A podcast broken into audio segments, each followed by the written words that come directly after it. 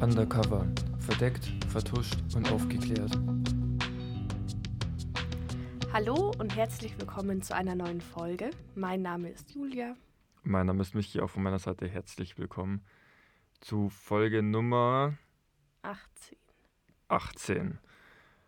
Heute bist du dran, Julia. Fast pünktlich zum Olympiastart. Und ich glaube, die Lautstärke ist ein bisschen zu laut, oder? Dann machen wir kurz runter. Währenddessen versuche ich mal unsere Zuschauer noch ein bisschen zu unterhalten. Olympia hat gestartet, ich habe bisher noch nicht so viel gesehen. Zum einen, weil ich lernen muss, zum anderen, weil die Zeiten manchmal ein bisschen schwierig sind. Ja, so vormittags, jetzt am Wochenende geht's ja. Und das hat gerade mega gedonnert. Und ich bin mir nicht sicher, ob das auf der Aufnahme drauf ist. Das war richtig laut. Hier Das kann also nicht wahr in sein. unserem Studio hört man sonst gar nichts. Ja. Also wir sitzen ja in einem Kleiderschrank. Den wir mit äh, so Styropor oder so einem Schaumstoff, so einem Akustik-Schaumstoff verkleidet haben. Grüße gehen nochmal raus an meine Schwester, deren Kleiderschrank das eigentlich ist. Und eigentlich hört man da echt kaum was. Also Oh, das war gerade richtig laut. ich schau mal kurz raus. Ja. Ähm, Wir melden uns gleich wir melden wieder. uns gleich wieder zurück. So, ich bin zurück. Es war tatsächlich Donner. Bin gespannt, ob es auf der Aufnahme drauf ist. Ja, ich auch. Wahrscheinlich nicht. Glaube ich auch nicht. Aber es war wirklich laut. Ja gut, ähm, dann würde ich sagen, bevor das Gewitter hier einschlägt, ähm, fängst du gleich mal an. Im Oktober 1988, ein kalter, nasser Herbsttag, taucht ein Mann in Zivil in einem Waldstück irgendwo im Osten Deutschlands auf, verschwindet im Gebüsch und vergräbt eine mysteriöse Kiste, die aussieht wie eine Autobatterie mit zwei Antennen. Damit beginnt eine der ungewöhnlichsten Spionagegeschichten des Kalten Krieges. Okay, ich bin jetzt schon dran. Hört sich schon gut an. Wir begeben uns in die DDR, genauer gesagt zur zentralen Funkaufklärung. Dort werden alle Frequenzen überwacht und wenn etwas Verbotenes oder Illegales gesendet wird, wird das sofort erkannt und gemeldet. Also die sind eher für den innerdienstliche, also äh, innerstaatliche Aufklärung zuständig. Genau, die schauen, was wird in der DDR gesendet, auf welchen Frequenzen ist das angemeldet, ist es nicht angemeldet. Okay. Am 6. November 1988 kann die Funkaufklärung ein kurzes Funksignal aufnehmen oder wahrnehmen. Und zwar geht dieses Funksignal 300 Millisekunden lang, also es ist sehr, sehr kurz. Und die Frequenz kann einem Spionagesystem zugeordnet werden. Das Signal wird auf der Frequenz 306,450 empfangen und das nur einmal pro Woche und zwar immer sonntags. Der Spionagesender versteckt sich dabei zwischen den Sendefrequenzen von Radio, Fernsehen und Amateurfunk. Es wurde eben eine Frequenz genommen, wo man möglichst wenig andere Leute stört, damit es nicht auffällt. Und deswegen tritt dann die Funkabwehr auf den Plan, weil man eben nicht einfach ja, rumfunken darf und sie eben herausfinden wollen, woher dieses Signal kommt. Das haben wir übrigens auch in, der, in Deutschland. Da haben wir die Bundesnetzagentur und wenn ihr da einen sogenannten Piratensender betreibt, dann stehen die irgendwann vor eurer Haustür. Genau, deswegen wird die Zentrale der Staatssicherheit in Berlin, genauer gesagt die Hauptabteilung 3, informiert. Hauptabteilung 3, das ist die Funkaufklärung und Funkabwehr. Und der Fall, also die Suche nach diesem Sender, bekommt den Namen Aktion Hamster. Die Frequenz 306,450 wird ab sofort rund um die Uhr überwacht, weil man herausfinden möchte, wer sendet hier eigentlich diese geheimen Informationen. Und der Geheimdienst der DDR weiß bereits, womit er es zu tun hat, denn vor drei Jahren wurde ein ähnliches mysteriöses Funksignal entdeckt, also im Jahr 1985. Und schnell war für die DDR klar, dass sich dahinter ein Funkspion verbirgt. Dieser wird versteckt bzw. vergraben und natürlich hat sich die Frage gestellt, wo ist der vergraben? Und im Jahr 1985 hat in dem Fall ein Doppelagent schließlich den genauen Lageort verraten und dadurch konnte der, die Sonde gefunden werden. Diese Sonden, die sammeln geheime Informationen und der Vorteil ist im Vergleich zu menschlichen Agenten, dass die 24 Stunden 7 diese Informationen sammeln können, vom Wetter sehr unabhängig sind und keine Subjektivität aufweisen, weil sie eben keine Emotionen haben. Und im Kalten Krieg wollten die USA wissen, welche Waffen die NVA, also die Nationale Volksarmee, und die Sowjets wo in Stellung bringen und haben dafür diese Funkspione verwendet. Und dafür war auch der Funkspion im Jahr 1985 da. Der lag in der Nähe von Eberswalde bei Berlin und die US-Amerikaner überwachten eine strategische wichtige Verbindungsstrecke, und zwar zwischen dem sowjetischen Militärflughafen Fino und dem Munitionslager Biesenthal. Und auf der Strecke zwischen diesen beiden Orten nahe des Munitionslagers wurde dann die Sonde platziert. Die Sonde konnte aufklären, wie viele Fahrzeuge in das Munitionslager einfahren, wie viele Fahrzeuge das Munitionslager wieder verlassen, ob es einzelne Fahrzeuge sind oder ob es vielleicht eine ganze Kolonne ist. Sorry, ähm, wann war das nochmal? In welchem Jahr? 1985. Ah, okay, danke. Genau, und aus diesen Informationen konnte man dann entnehmen, ob vielleicht mobil gemacht wird, ob eine größere Übung durchgeführt wird oder ob vielleicht Munition verlagert wird. Das Funktionsprinzip dieses Funkspions ist, dass vor allem seismische Erschütterungen im Boden erfasst werden. Die werden teilweise schon in den Sonden verarbeitet, aber vor allem gesammelt und dann einmal die Woche mit einem Funkstoß äh, zu einem Satelliten geschickt. Die Sonden liegen dabei gut versteckt unter der Erde und zwar immer dort, wo eigentlich diese Militärkolonnen eben über die Straßen fahren. Weißt du, wie lange die betrieben werden können, bis ihnen der Saft ausgeht? Das weiß ich nicht. Okay. Genau, und eben genau solche geheime Militärinformationen sammelt jetzt auch die neue Sonde, wo sie eben diese Frequenz entdeckt haben. Und zwar wissen sie nur, diese Sonde oder dieser Funkspion muss irgendwo zwischen Ostsee und Erzgebirge liegen. Also die ganze DDR. Okay, das strengt jetzt sich weiter ein. Könnten nicht über Triangulation sowas feststellen? Das Problem ist, dass dieses Signal kaum wahrnehmbar ist und dass es eben nur sehr kurz auftritt und nur einmal die Woche. Ah, okay. Sollen wir vielleicht kurz erklären, was Triangulation ist? Kannst du gerne machen. Bei Triangulation wird versucht, der Sender über die Messung der Sendestärke ähm, zu lokalisieren. Man geht dabei so vor, dass man an einem gewissen Punkt misst man die Sendestärke und man kann davon ausgehen, dass umso näher man dem Sender kommt, umso stärker wird die Sendestärke. Wenn man nun jetzt nochmal immer Winkel versetzt, das misst, kann man praktisch Kreise zeichnen, wo es sich theoretisch aufhalten müsste. Und irgendwo ähm, überschneiden sich dann diese Kreise und das ist dann der Punkt, wo der Sender liegt. Problem ist natürlich, dass die Sendestärke auch von anderen Faktoren abhängig sein kann. Genau, dann, aber das genau. Prinzip wenden die später auch an. Okay. Jetzt erstmal wissen sie ja auch gar nicht, wann tritt dieses Signal überhaupt auf. Sie wissen nur, dass es am Sonntag ist, aber sie wissen nicht, welche Uhrzeit. Und nachdem das nur 300 Millisekunden sind, schwierig. Schwierig. Deswegen müssen die Mathematiker aus den aufgezeichneten Sendungen den zukünftigen Sendeplan bestimmen, und zwar auf die Sekunde genau. Und das schaffen sie auch. Und ab dem Zeitpunkt weiß die Staatssicherheit genau, wann der Hamster, deswegen auch Aktion Hamster, mhm. sendet, aber noch nicht von wo. Und dafür senden sie Funkaufklärer in die Luft, also mit Militärflugzeugen, die nach der Sonde sozusagen suchen müssen. Dafür werden bestimmte Routen abgeflogen, einmal von Sperenberg nach Großenhain, von Cottbus nach Dresden, von Stendal nach Falkensee und von Gotha nach Zwönitz. Und dabei wird immer diese eine Frequenz überwacht, also die 306,450. Im Flugzeug selber konnte man das Geräusch aber eigentlich nicht hören, was die Sonde gesendet hat, weil dieses Signal eben so kurz war und weil man eben den Lärm des Flugzeuges hatte. Das heißt, erst am Boden konnte man dann beim Abhören der Bänder feststellen, ob bei der errechneten Zeit auch wirklich dieses Signal war und wo sich das Flugzeug dann zu diesem Zeitpunkt genau gefunden hat, also, befunden hat. Also praktisch war es kein Live-Tracking, sondern eher ein Datensammeln, welche dann nachher ähm, nach der Mission ausgewertet wurden. Genau, weil die Piloten okay. eigentlich gar nicht in der Lage Keine waren, Chance. das Signal zu hören. Okay. Anhand der Signalstärke können dann die Spezialisten ermitteln, wo sie weitersuchen müssen.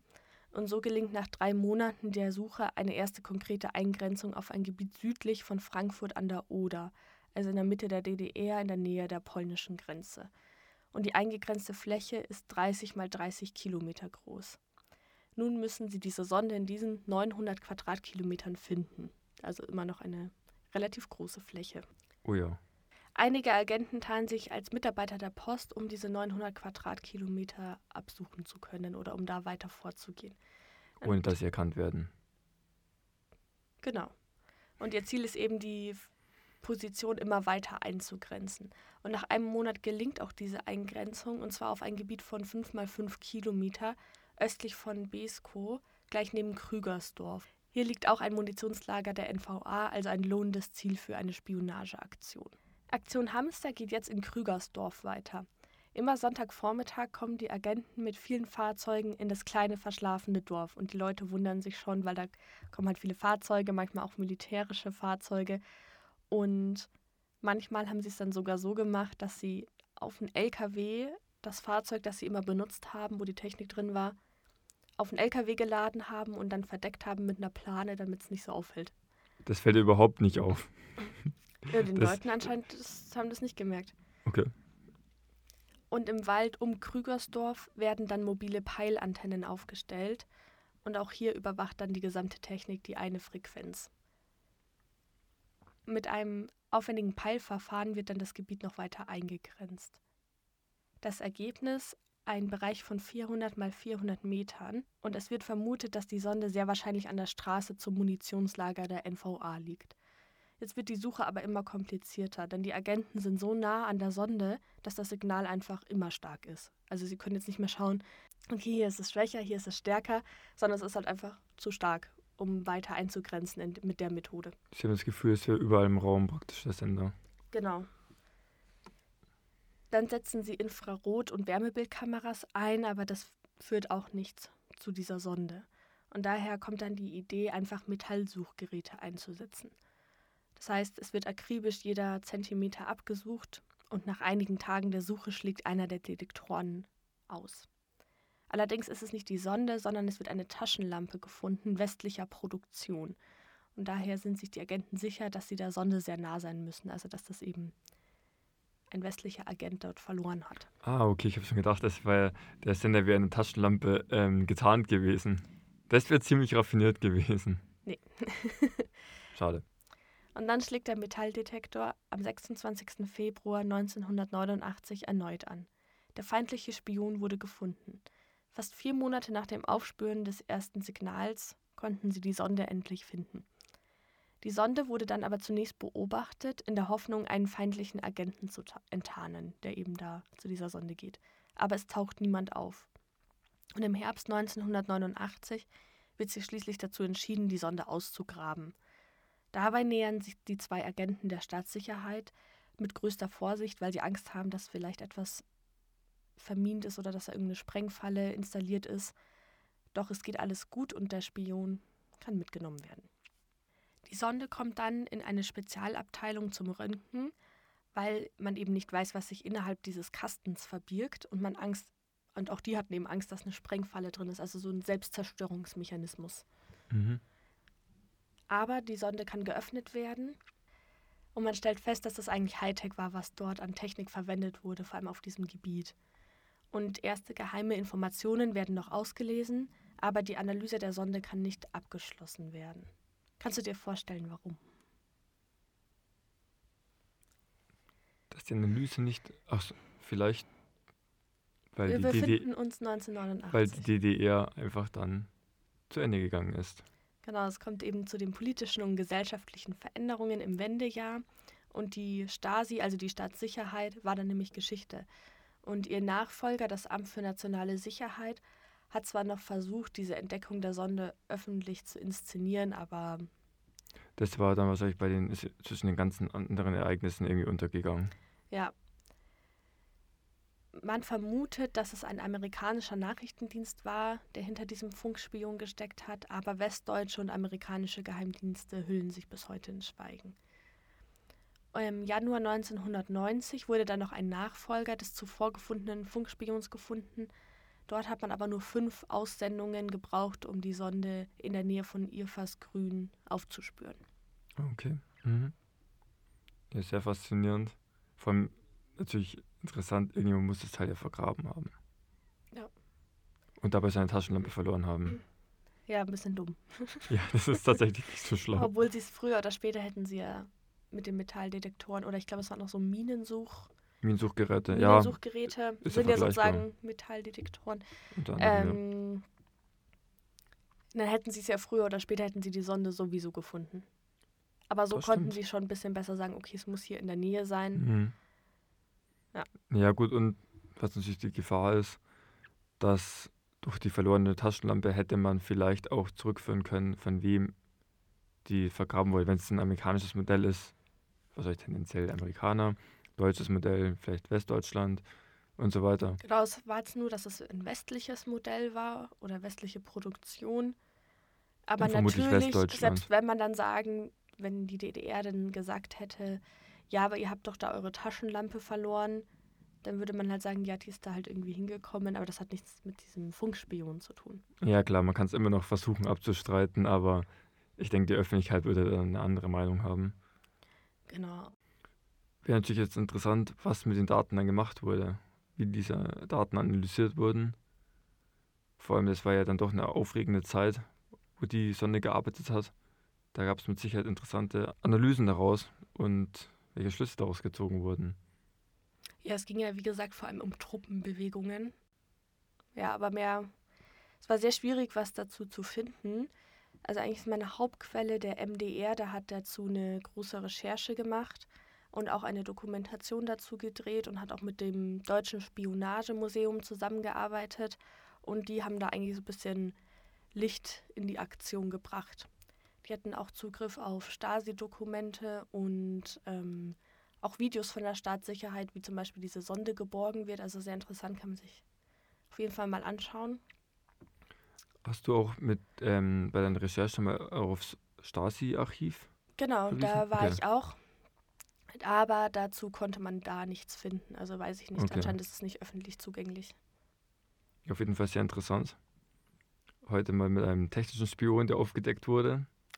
Es wundert Ja, mich, ich dass du so eine dachte- technische Folge gemacht hast. Ja, weil es war nicht so. Ich habe alles verstanden. Dann dachte ich mir, Why not? ja. Aber sehr interessant. Vor allem interessant, dass sie so einen extremen Aufwand betrieben haben. Also mit den Flugzeugen unter anderem.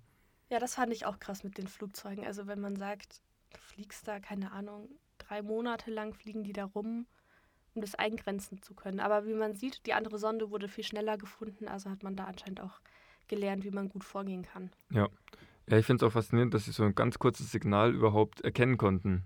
Das ist ja so selten, so kurz sendet, dass sie es Mhm. überhaupt mitbekommen haben. Ja, die Mitarbeiter der Funkabwehr bzw. in der Funkaufklärung, die haben das ja eben sofort gemeldet. Und ich finde es auch faszinierend, wie konzentriert man da sein muss. Das ist mit einmal nur so ein Geräusch. Ich kann das jetzt nicht nachmachen, aber wenn ihr die Doku zum Beispiel anschaut, da hört ihr das auch. Also, wenn man da einmal kurz unkonzentriert ist, bekommt man das auf jeden Fall auch nicht mit. Gut, vermutlich wird es mitgelockt, kann ich mir vorstellen. Und Ja, danach, also danach nochmal auf den Papierstreifen angeschaut. Ja, aber die Ähm. Frage, ob das so auffällt. Das ist natürlich die Frage, aber anscheinend ist es das. Ja. Hat jemand gut gearbeitet. Und Ja, auf jeden Fall, weil es auch gleich weitergemeldet wurde. erkannt. Ja. Wobei ich sagen muss, dass die ähm, Senderhersteller anscheinend auch sehr gut gearbeitet haben, dass nicht so recht klar wurde, von wem sie eigentlich stammt. Mhm. Normalerweise findest du es ja irgendwo immer mal raus, an irgendeiner Typenbezeichnung, an irgendwelchen Bauteilen. Aber anscheinend haben die auch ganze Arbeit geleistet. Wo ich mir auch denke, ich glaube, weiß nicht, ob sowas heute noch möglich wäre. Warum nicht? Genau, und dann stelle ich mir vor, das ist ja wirklich wie die Suche nach, nach der Nadel im Heuhaufen. Weil dann hast Absolut. du da, wenn man sich vorstellt, so groß wie so eine Autobatterie und dann sind halt zwei Antennen. Das ist jetzt nicht gerade groß. Und Nein, wenn du das irgendwo vergräbst, es bringt die Leute auf dumme Gedanken, glaube ich. naja, man hat jetzt ja nicht unbedingt mehr Munitionslager, zumindest in Deutschland, rumstehen. Das stimmt allerdings. Und wenn, hat man wahrscheinlich einfach auch eine viel bessere Satellitenaufklärung. Das heißt, man braucht den wahrscheinlich gar nicht. Das kann gut sein. Okay, hast du noch was hinzuzufügen? Nee. Dann würde ich sagen, machen wir den Deckel drauf und dann hören wir uns in zwei Wochen wieder. Dann mit einer Folge von mir. Und bald kommt auch schon wieder die nächste Bonusfolge, gell? Ja. In drei Gedanken Wochen. Machen. Uiuiui. Okay. Dann würde ich Nicht nur sagen, Gedanken beim Recherche. dann würde ich sagen, hören wir auf. Wir haben viel zu tun. Genau. Bis in zwei Wochen. Macht's Ciao. gut. Servus.